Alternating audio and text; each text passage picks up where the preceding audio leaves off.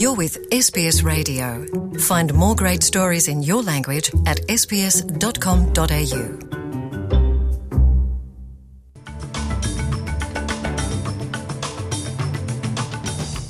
Abrimos o noticiário de hoje com a Copa do Mundo, que acontece, sim, daqui duas semanas. A esperada lista dos convocados para jogar pelas seleções do Brasil e Portugal serão reveladas essa semana. O nosso correspondente em São Paulo, Luciano Borges, tem os detalhes da seleção de Tite. Nesta segunda-feira, para você já é noite, né, da segunda-feira, quando for 13 horas aqui do Brasil, o técnico Tite vai anunciar ao vivo, numa transmissão da CBF TV, ele vai ler a lista dos 26 jogadores escolhidos pela comissão técnica e por ele para servirem a seleção brasileira na Copa do Mundo do Catar. O técnico Tite esteve nessa sexta-feira já na sede da Confederação Brasileira de Futebol, junto com os assistentes técnicos, o Matheus Bach, que é filho dele, o Kleber Xavier, o César Sampaio, e todos estão discutindo o fechamento dessa lista. O Tite e o filho Matheus foram para a Inglaterra para dar uma olhada e depois viajaram para a Itália para acompanharem jogos onde tem jogadores do Brasil que estão envolvidos ali que podem servir à seleção. É o caso do Newcastle, jogos do Newcastle, do Manchester United, do Liverpool e também do Paris Saint-Germain, além da Juventus da Itália.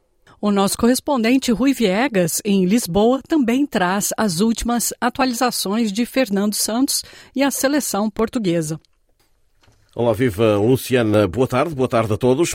E já cheira a campeonato do mundo no eh, Qatar. E isto porque Portugal vai ficar a conhecer as escolhas da sua seleção para esse torneio FIFA deste ano na próxima quinta-feira dia 10 de novembro, à tarde, segundo anunciou a Federação Portuguesa de Futebol. É para esse dia que está marcado o anúncio por parte do selecionador nacional Fernando Santos dos jogadores que irão estar no Mundial. Portugal, que vai defrontar Gana, Uruguai e Coreia do Sul no Grupo H, participa na fase final da competição pela nona vez, a sexta consecutiva. Os avançados Diogo Jota do Liverpool e Pedro Neto do Wolverhampton são ausências certas devido a lesões, mas há ainda uma dúvida grande em relação a Pepe, jogador do Futebol Clube do Porto, pré-eleito eh, por Fernando Santos, mas lesionado neste momento. O Mundial de 2022 para a equipa das Quinas vai começar a 24 de novembro diante da seleção africana.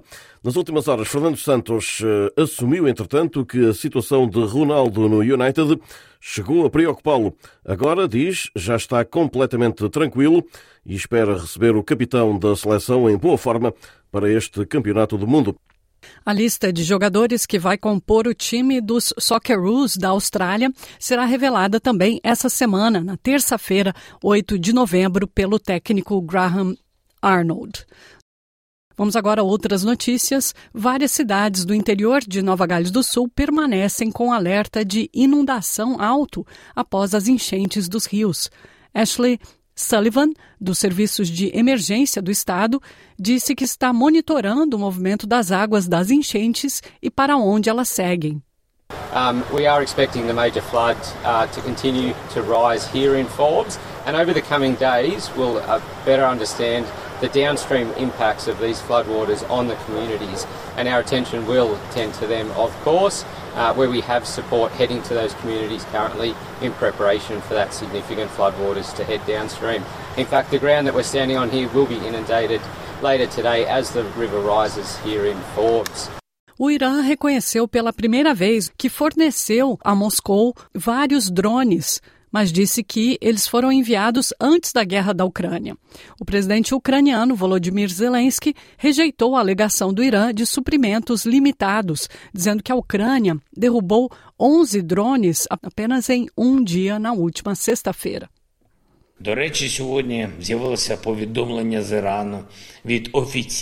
By the way, official Iranian representatives have released a statement today They have decided to admit that they did supply drones for Russian terror. But they were lying in this recognition as well. We are shooting down at least 10 Iranian drones daily, while the Iranian regime claims that it allegedly provided few of them before the start of the full scale invasion. Only during one day yesterday 11 Shahs were destroyed. Тільки протягом одного вчорашнього дня було знищено 11 шахедів. Zelensky disse que o mundo precisa investigar a aliança entre o Irã e a Rússia. Em Gana, na África Ocidental, mais de mil manifestantes marcharam pela capital Accra para pedir a renúncia do presidente Nana Akufo-Addo. O presidente é responsabilizado pelos manifestantes pelos preços recordes de combustíveis e alimentos. Vestidos de vermelho, eles gritavam Acufoado deve ir e FMI não, em referência à negociação do presidente com o Fundo Monetário Internacional para um resgate. A moeda ganense despencou mais de 40% esse ano. O manifestante Rafael Williams explicou por que foi às ruas. He has failed and we are asking him to resign. High fuel price increment is killing the people of Ghana and we are asking him to resign. If Akufo-Addo, who is the president of this republic, has a single respect for himself, he should respect the constitution of the land and respect the voices of the people because the people owns the power and we are calling him to step down and save himself some respect. Começa hoje, dia 6 de novembro, esse domingo, a 27ª edição da Cúpula do Clima da ONU. A COP 27 vai ser realizada na cidade de Sharm el-Sheikh, de Sharm el-Sheikh, no Egito. A expectativa é reunir mais de 90 chefes de Estado e representantes de 190 países. O foco do Brasil no encontro será a produção de energia limpa, como conta o repórter Daniel Ito, da Rádio Agência Nacional. Neste ano, o pavilhão do Brasil, na COP27, vai sediar o seminário Energia, Indústria, Agro e Investimentos Verdes, conduzido pelo Ministério do Meio Ambiente e por representantes dos setores produtivos. O ministro do Meio Ambiente, Joaquim Leite, confirmou presença e deve ser o representante oficial do governo brasileiro. O Brasil tem um potencial gigantesco de produzir energia limpa e barata. Em terra, nós podemos produzir eólica, solar e biomassa. E nós temos um potencial de 100 gigawatts. Só para todo mundo entender o tamanho desse potencial, o Brasil produz hoje 180 gigawatts. Então é um volume bastante expressivo de energias renováveis e de energias limpas que a gente pode transformar isso em hidrogênio verde e amônia verde para exportação. Além disso, eólica no mar, cataventos no mar. O potencial é de 700 gigawatts.